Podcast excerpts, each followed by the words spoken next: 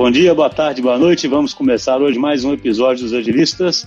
Aqui da página estou hoje com a Lud, que já foi presença aqui em outros episódios. Tudo bem, Lud?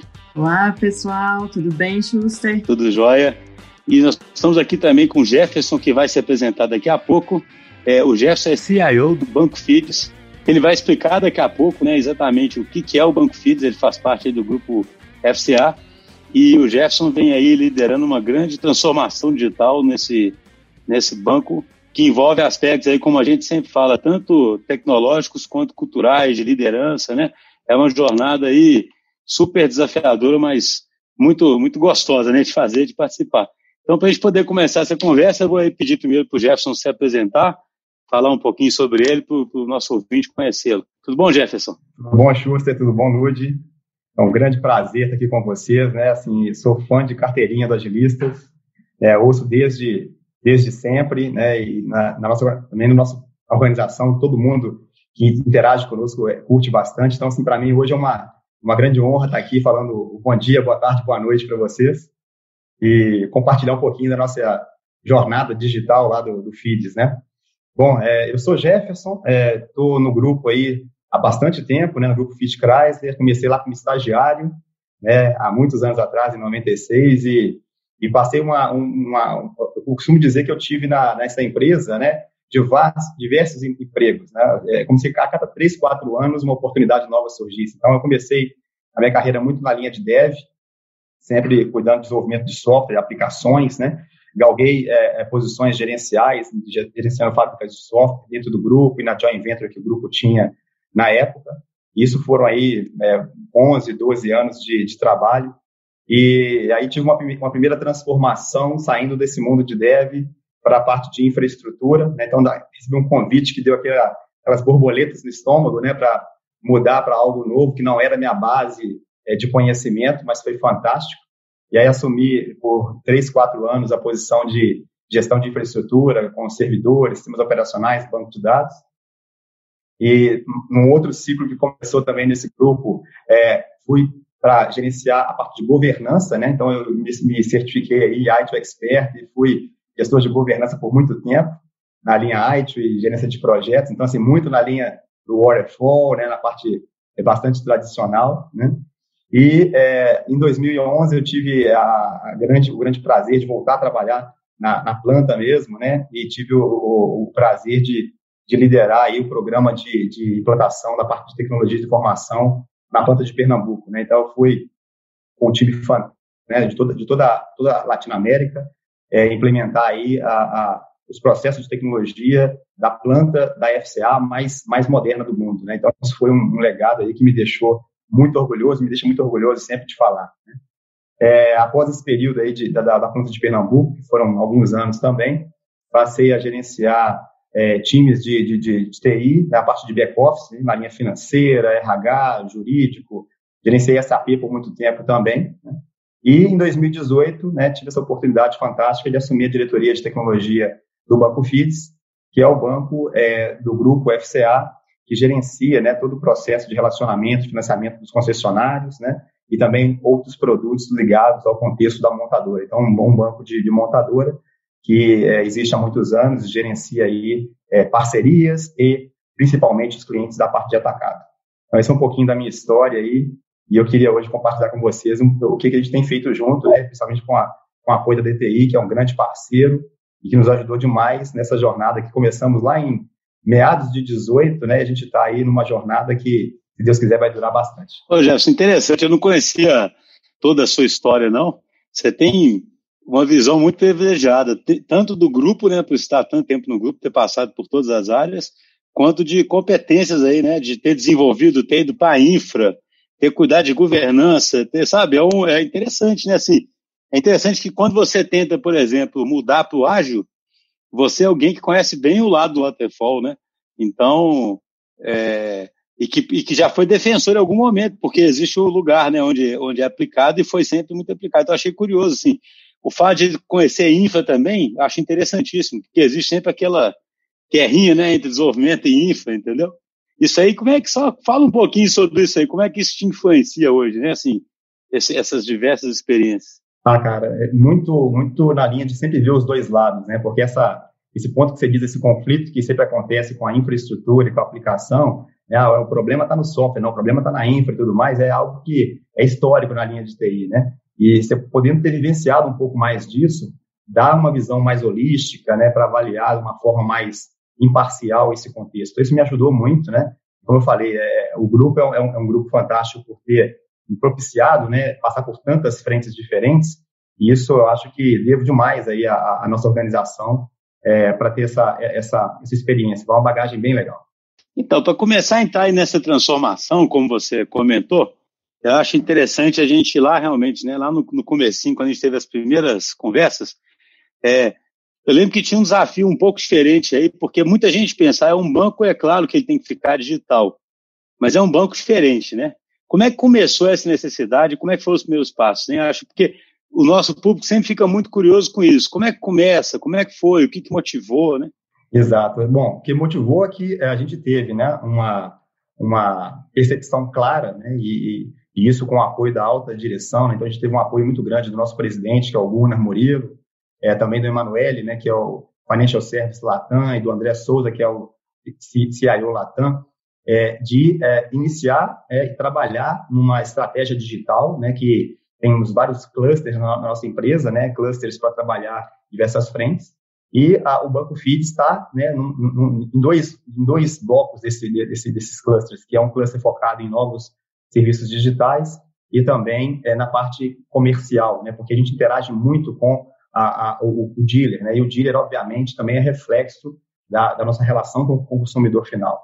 Então, esse desafio ele foi lançado, né, de, de iniciar uma jornada nesse, nesse contexto e uh, foi muito muito legal porque é, partir né, numa empresa tradicional, né, que tem um, excelente resultado, chegou com muito mérito onde chegou, né? Então, assim, a gente não pode de forma alguma dizer que tradicional não foi não foi interessante, não foi legal, mas é uma cultura nova para mostrar, olha, tem uma forma diferente de fazer, uma forma que dá uma abordagem é, talvez é, de melhor é, uso do investimento, né?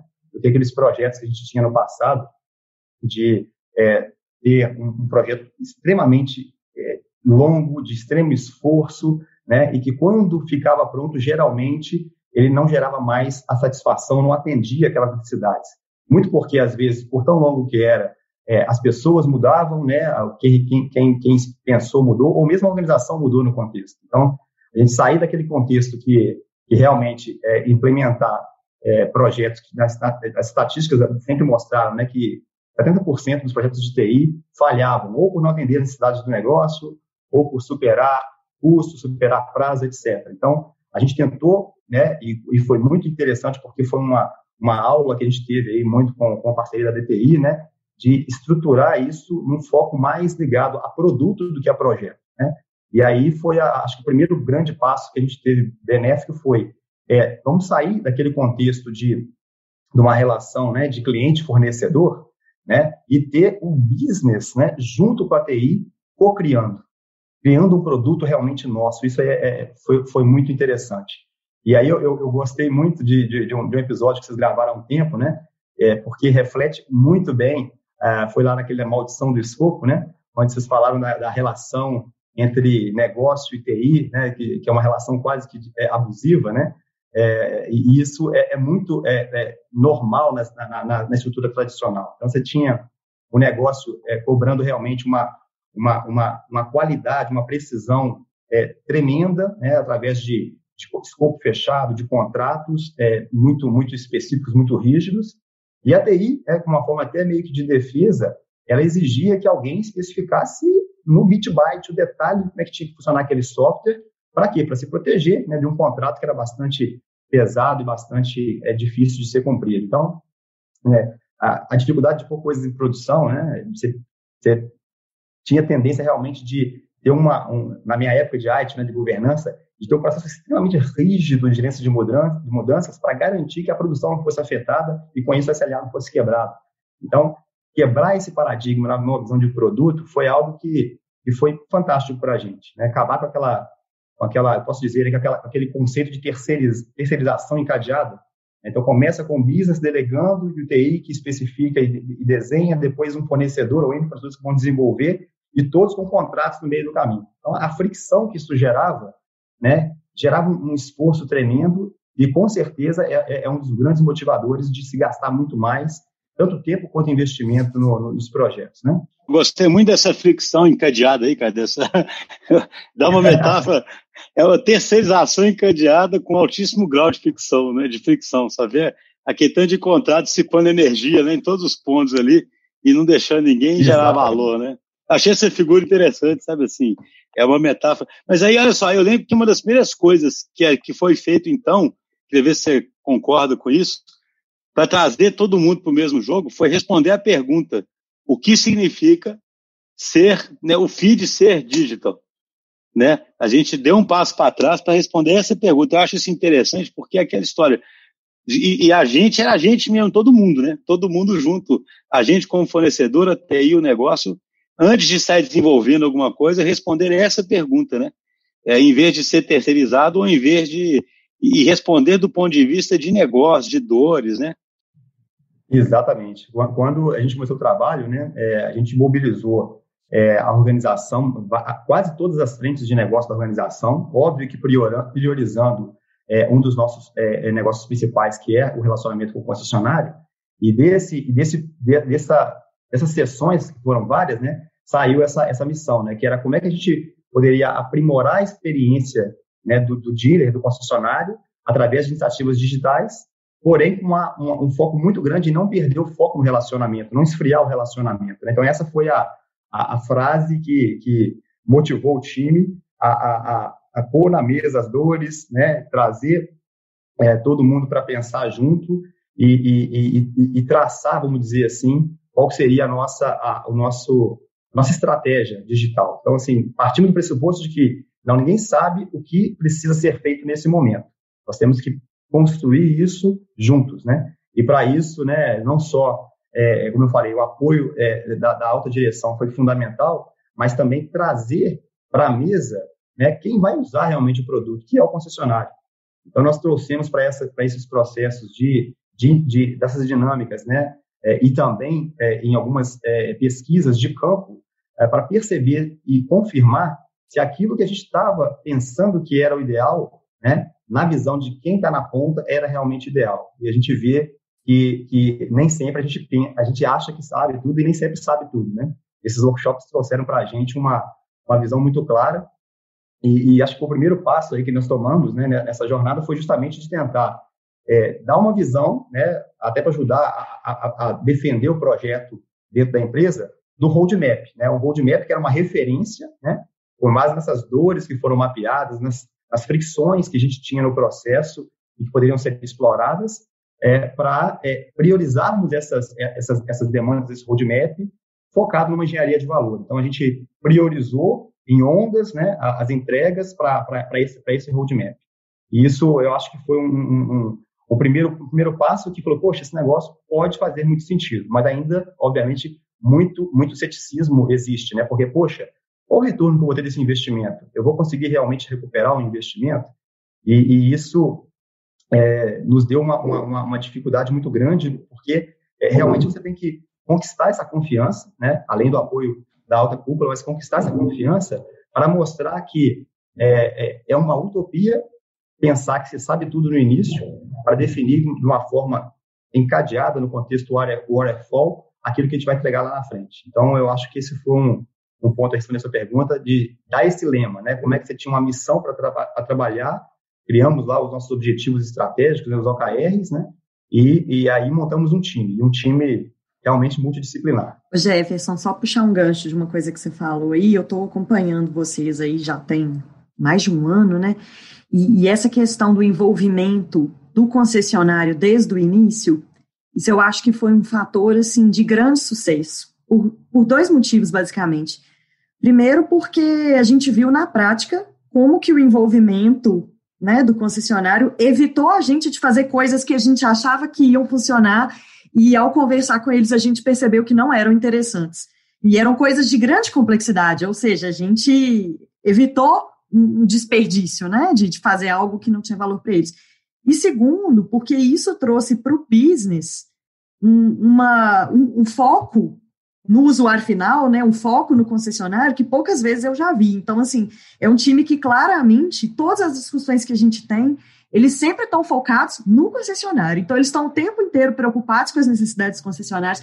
E eu acho que isso, muito, muito disso se deve ao fato da gente ter trabalhado com isso desde o início do projeto. Exatamente. Acho que esse foi um fator de sucesso e que, que nos deu é, é, muitas surpresas, né? Como a gente, a gente falou, a gente definiu é, um roadmap, mas é, nesse roadmap, durante as primeiras interações, é, a, a, a Ludmilla vai lembrar bem, algumas das primeiras entregas nossas não estavam no roadmap. Por quê? Porque a gente foi descobrindo, no decorrer dessas interações, né, nessa, validação de hipóteses com os clientes, é, itens que a gente não, não visualizava e que no momento que a gente estava passando e que o dealer estava passando, é, a gente não tinha essa visão interna e isso, isso o dealer trouxe, trouxe para a gente. Então, é, tivemos entregas ligadas a, a, coisas que não estavam no roadmap inicialmente planejado, e muito em função desse ponto, né?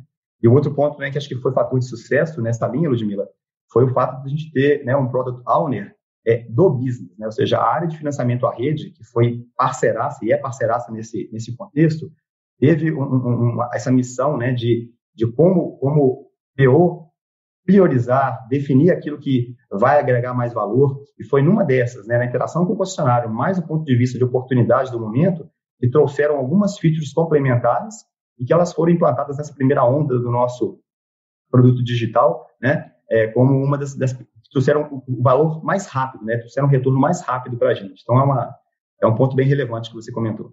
Então, é interessante que isso volta no que você comentou sobre terceirização no sentido de cada um esquecer, né, tratar tá outro como caixa preta, né, ou seja, ali é todo mundo junto envolvido. Outra coisa que eu achei bacana aí, a gente até fez um, um enzima recentemente sobre isso, por isso que eu acho legal salientar, como é que a própria priorização e envolvimento do negócio é muitas vezes uma das melhores formas de se gastar menos, de desperdiçar menos, né? Assim, existe às vezes uma obsessão em tentar fazer a equipe ficar mais produtiva, e, e por mais importante seja uma equipe ser produtiva, esse ganha de quantos por cento perto de não fazer um módulo não fazer uma funcionalidade que não precisava ser feita? Sabe? Você pode ser hiperprodutivo ainda gastar meses, talvez, fazendo uma funcionalidade que talvez não precise ser feita, né? Então, acho super interessante, assim, como que isso tem sentido do ponto de vista, inclusive, de custo, né? Que, obviamente, é, um, é, um, é uma preocupação legítima de todo mundo que quer adotar o ágil, né? Ah, perfeito, Schuster. E esse realmente é um ponto muito relevante, né? Porque quando você tem uma mudança de curso no meio do caminho, né, e a gente sabe que é utopia pensar que isso não vai acontecer nos projetos, né, é, é, quando você não tem essa, essa, essa programação curta, né, esse planejamento curto e essas entregas curtas, virar o, o, o nariz do Titanic, né, gera um esforço, um retrabalho e, né, e, um, e, um, e um, ciclo de investimento muito maior. Então, é, errar rápido, ver que aquela hipótese não funcionou e mudar o curso, nesse contexto que a gente tem aprendido, né? A gente, como eu falei, a gente está engatinhando ainda, mas já vimos o, o, valor que isso gera. Isso é, é, é muito valioso para a organização. Conseguir é, é, é, ter um processo, um projeto flexível, que ele vai entregar aquilo que realmente importa para aquele momento, para aquele contexto. Impulso Ágil, acelerando a sua jornada para o agilismo. Bom dia, boa tarde, boa noite. Meu nome é Rodrigo Assis, sou Product Owner aqui na DTI e gostaria de falar um pouco sobre cultura de produto, que é um dos temas que o Mark Kagan fala em seu livro Inspired. Boas empresas de produto têm um time forte, com uma sólida visão e consistência de execução. Mas as melhores empresas de produto, no entanto, adicionam nesses pontos uma forte cultura de produto. Uma cultura de produto significa que o time entende a importância do aprendizado e testes contínuos. Todos dentro do time entendem que eles precisam cometer erros para aprender, mas eles também sabem que precisam fazer isso rápido para assim mitigar os riscos. Isso é um grande desafio, principalmente para a alta gestão, que na maioria das vezes tenta controlar os colaboradores como se fossem crianças que não sabem o que estão fazendo, quando na verdade deveriam incentivar uma cultura de inovação constante para que todos entendam que os melhores produtos são resultados de colaboração. Aqui na DTI, temos buscado cada vez mais entender a importância da cultura do produto. Temos falado de chegar a um consenso de que todos podem e devem contribuir. Assim, damos valor aos nossos designers, arquitetos e desenvolvedores de forma equivalente. A cultura de produto, no fim, trata de entender a importância de se ter um time motivado para se ter um produto de qualidade e, consequentemente, uma empresa incrível.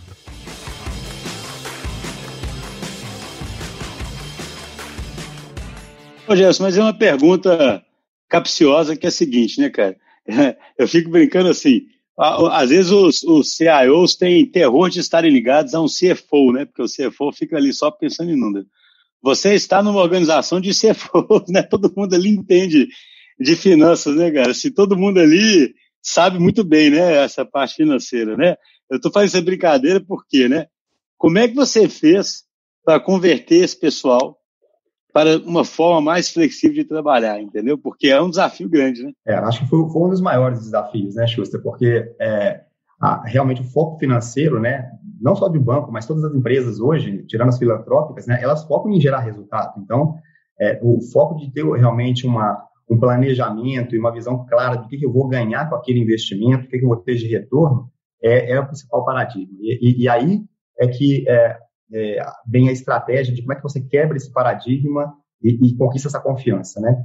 É fazendo de uma forma pequena, incremental, e começando a, a mostrar que a, o produto sai, né? E que vai sair de uma forma é, realmente respeitando aquilo que se precisa ser feito em termos de necessidade, que no início não se conhecia, você começa a gerar uma, uma contaminação positiva, né?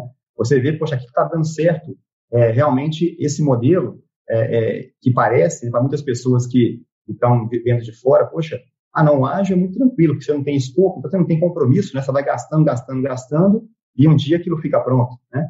É, é muito pelo contrário, né? A responsabilidade, ela, ela aumenta muito, por quê? Porque a pressão que o time tem, né, para buscar valor constante, né? Se ali, conseguir entregar valor constante, ela é muito maior do que aquela zona de conforto que você tinha no contrato.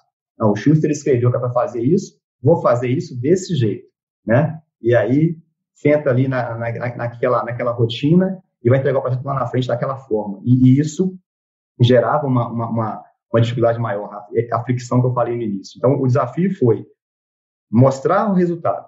O resultado sendo demonstrado, você vai conquistando a confiança e vai conquistando né, o reinvestimento para poder gerar mais. E acho que isso é, a gente está conseguindo, né, como eu falei, é uma jornada muito longa, mas está conseguindo realmente mostrar que é, essa flexibilidade de ajustar o custo dos projetos, ao mesmo tempo perseguir de uma forma insana geração de valor, é, vale a pena e vale muito a pena.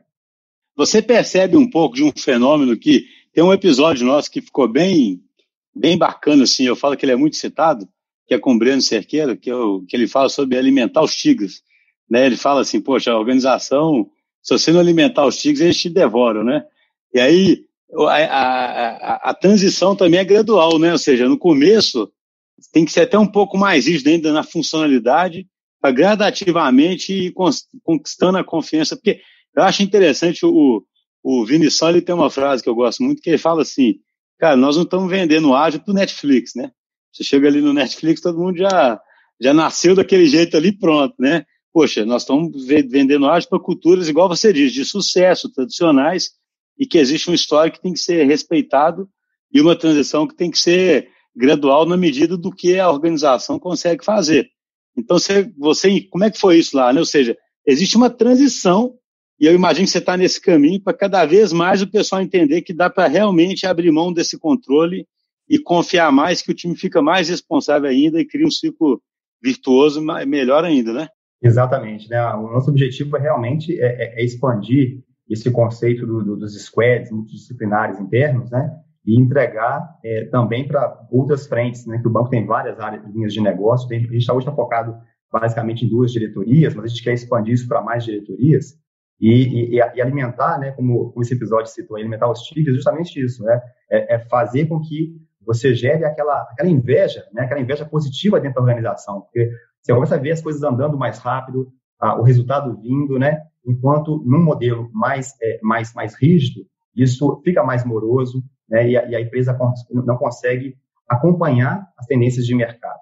E a gente tem que ficar muito, muito atento para isso, né, Schuster e, e, e Lute, porque se a gente é, for naquela, naquela, naquele viés de que, ah, não, eu vou impor o produto que, que eu entendo ser interessante, né, sair não tendo uma visão centrada no cliente, é, a, a, gente certamente não vai, não vai conseguir é, ter, ter o êxito. E quantas, quantas vezes né, a gente vê na história aí de várias empresas, tem projetos que são feitos e que não são utilizados depois de implantado. Por quê? Porque você meio que impôs esse produto. Então, alimentar essa, essa, essa questão e, e propagar e contaminar positivamente isso vai permitir que a gente inverta esse, esse ponto. Ao invés de a gente impor produtos de software, a gente, na verdade, é puxado pelas necessidades, pelas dores, né, pela, pelas demandas que a gente tem da organização. Eu acho que isso gera esse ciclo, sabe, esse ciclo virtuoso que vai certamente fazer a gente expandir ainda mais dentro do FIDES e nas empresas né, que a gente trabalha dentro do grupo é, nessa linha ágil. Você acredita que esse ciclo virtuoso agora já, já ganhou tração de forma definitiva ou você ainda tem medo de, por exemplo, a Covid, a pandemia, aí as pessoas querem controlar mais. Eu até escrevi um pouquinho sobre o, eu chamei ela de paradoxo do controle. Eu até estou observando que, graças a Deus, isso não está acontecendo, não, mas no momento de redução de custo e de medo do incerto, aí você tenta controlar mais ainda, ao invés de fazer experimentações para poder lidar com esse incerto. Como é que está sendo isso aí no, no, no, no caso seu? É, realmente, esse período né, de pandemia que que graças a Deus está tá agora passando, né? A gente teve uma, um período muito muito sério de contenção realmente para preservar o caixa, né? Ele ele ele gerou algumas contenções, né? E a gente é, viu claramente que aquilo que não era estratégico ficou ali por um período é, é em stand-by. Mas é, respondendo diretamente a pergunta, se a gente é, é, voltar né, a, a, ao passado, voltar às origens e tentar ir, olha, se eu, eu planejando no detalhe, eu vou ter tendência de errar menos, né? Sabendo que esse mundo VUCA que a gente está vivendo hoje, o que menos se tem é certeza, né?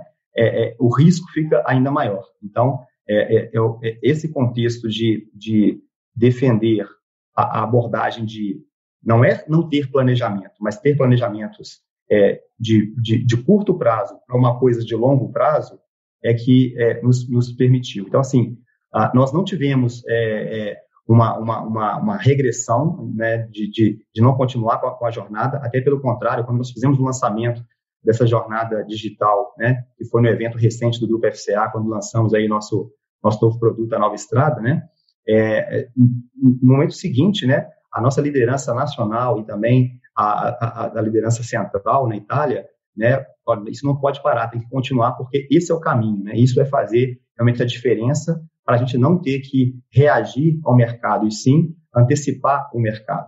Então, nesse contexto, é, esse momento de pandemia, que não foi, não está sendo simples, né, é desafiador e, e, tende a perdurar por um período ainda, né, mas já vimos aí resultados bem melhores. Ele realmente é, ele é um desafio. A gente tem que ser resiliente, tem que persistir. persistir. Tem um autor aí que fala né, que a organização, quando ela vai ficando ágil, ou a parte dela né, vai ficando ágil, as pessoas vão se convertendo, você tem lá um point of no return, sabe? Assim, você começa, não tem jeito mais de, de nem imaginar como é que era antes, né? Começa a, a, a ser tão natural, né? Assim, você começa a rechaçar, vamos supor, projetos grandes, né? Ideias mirabolantes, sabe? Aquilo começa a simplesmente não existir naquela cultura, né? Fica, não fica aceitável, né? Exatamente, porque sabe-se do risco que, que se corre, né? E aí eu, acho que é bom comentar esse contexto, né, do, do risco, que essa, essa paralisia né, que a pandemia pode ter gerado, como você colocou, é, de, poxa, tem que perseguir a, perfe perfeição, nós não podemos errar de forma alguma, né? a gente não pode é, despender um dinheiro num momento tão, tão delicado como esse. Isso puxa muito para a questão da abordagem da, da, da liderança. Né? Então, assim, a liderança, nesse, nesse, nesse período, para viabilizar o progresso, né, a coisa realmente é, avançar, e como você citou também um dia num, podcast seu, né, de estocar software, né, ou seja, você cria, cria, cria, cria, mas você não, não coloca em produção, justamente por essa questão de, de receio, de, de reputação, de, de, de, medo de errar, daquilo não, não, não, não, atender às expectativas. Então, assim, isso é, vem de uma parte muito forte, que é da, do teste das hipóteses, que a gente falou agora há pouco, mas também de uma, de uma liderança que tem que é, orientar, proteger, né, ser resiliente, flexível, porque as pessoas, é, é, com essa paralisia, né, com essa dificuldade de, de colocar as coisas rápido em produção e, de repente, é, correr o risco de aquilo ali, talvez, é, não dar o resultado que se espera naquele momento, ter que virar de novo o curso da, do navio, como eu mencionei, é, é, é, é um papel nosso, né, como líderes, é, fazer com que isso é, seja quebrado, seja, seja, na verdade, demonstrado que errar faz parte. Errar é aceitável, por quê? Porque errar promove o crescimento, né? Tem uma, tem uma, uma, uma literatura que eu, que eu gosto muito, que fala assim de neurolinguística, né? E fala o seguinte, que o, o cérebro nosso é muito ligado à nossa evolução da espécie, né? Na época que a gente era caçador e tudo mais, lá na, na pré-história, ele reage com uma, uma intensidade cinco vezes maior em resposta a uma ameaça do que em resposta à recompensa, né? Porque o, cérebro está o tempo todo ali tentando te, te, te, colocar longe dos riscos, né, das ameaças, e te aproximar daquilo que te gera prazer, te gera recompensa. Então. É, porque a ameaça pode tirar do seu gene do pool ali, né? Exatamente. Exatamente. E, e, muita, e muita gente né, confunde essa, essa, esse estímulo que o cérebro gera, né? Ou de correr do risco, ou de buscar né, a recompensa com intensidade menor, com motivação. E quando a, a, a pessoa, é, o time, está né, tá motivado é, com foco em, em, em, se livrar de uma ameaça, em se, em se proteger, é, isso faz com que as pessoas tenham menos criatividade, né? ela reduz a capacidade dela de colaboração, ela reduz até a capacidade de aplicar a inteligência que ela tem.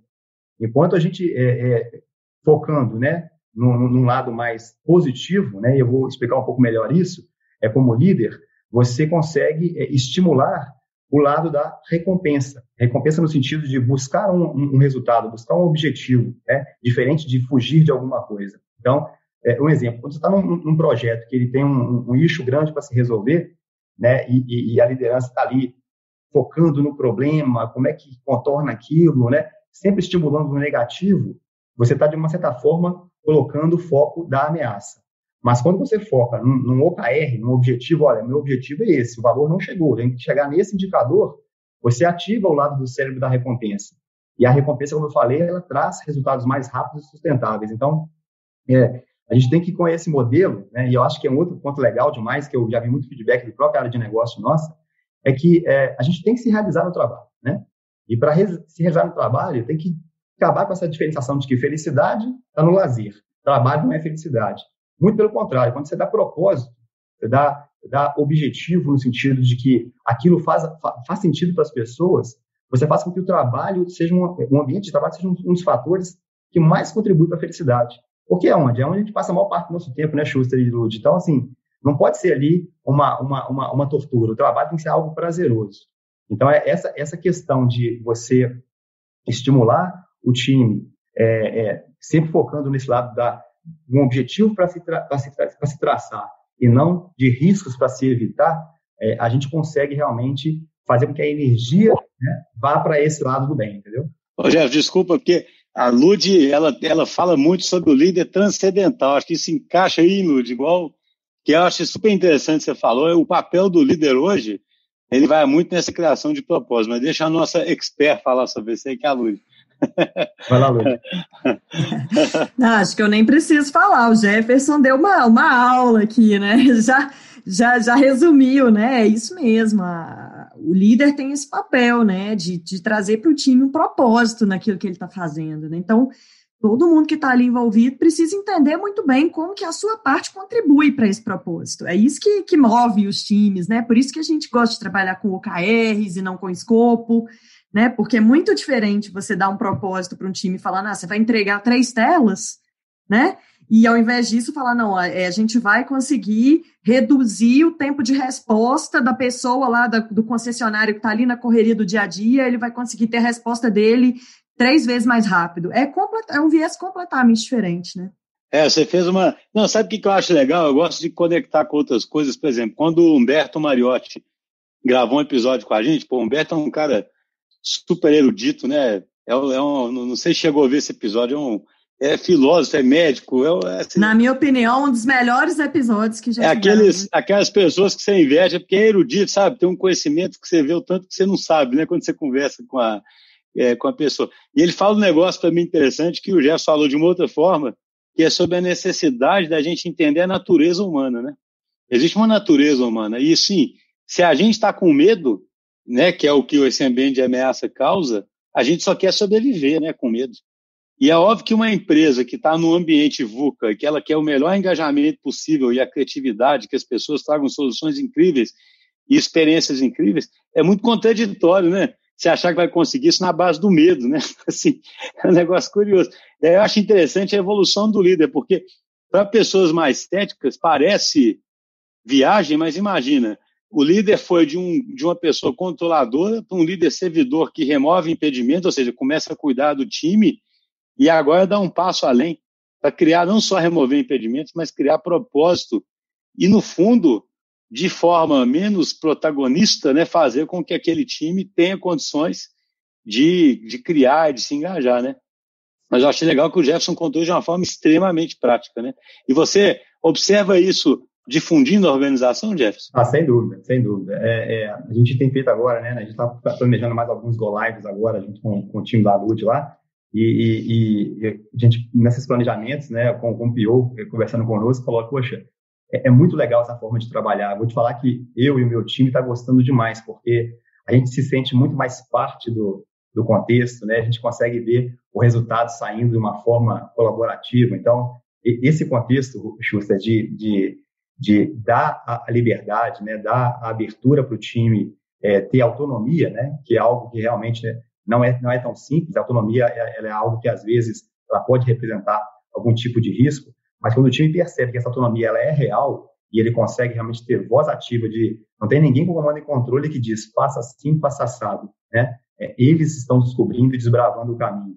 Isso gera neles um senso de propósito e uma motivação que é, é, o líder ele fica, na verdade, um papel muito muito indireto, né? Ele está ali como facilitador, como você citou, é um líder servidor que está atuando, é, como vocês também citam frequentemente, né? Um líder jardineiro, né? Porque não é ele que vai ser o protagonista. Ele não vai dar a condição das plantas crescerem, dos frutos nascerem. Ele vai dar as condições para isso. Então, ele deixa de, estar ali na linha de frente e ele dá para o time essa autonomia, essa condição, e essa, essa condição ela gera no, no, no, no time essa, é, esse estímulo, esse brilho nos olhos, a gente costuma dizer, né? Essa, essa vontade de fazer cada dia melhor.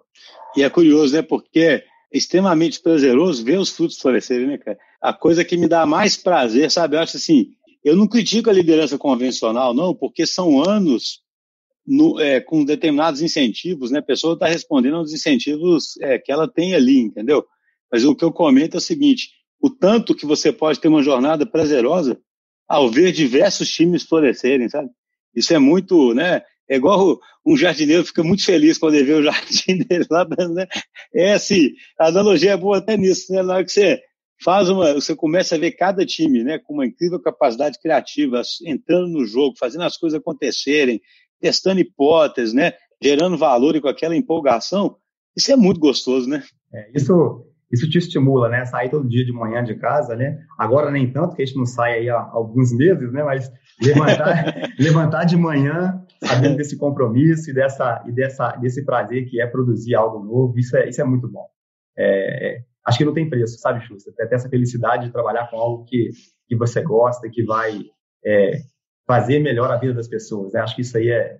Não tem palavras para poder descrever, não. Nós estamos chegando ao final aqui do, do episódio, foi excelente. E o que, você imagina aí para a gente fechar?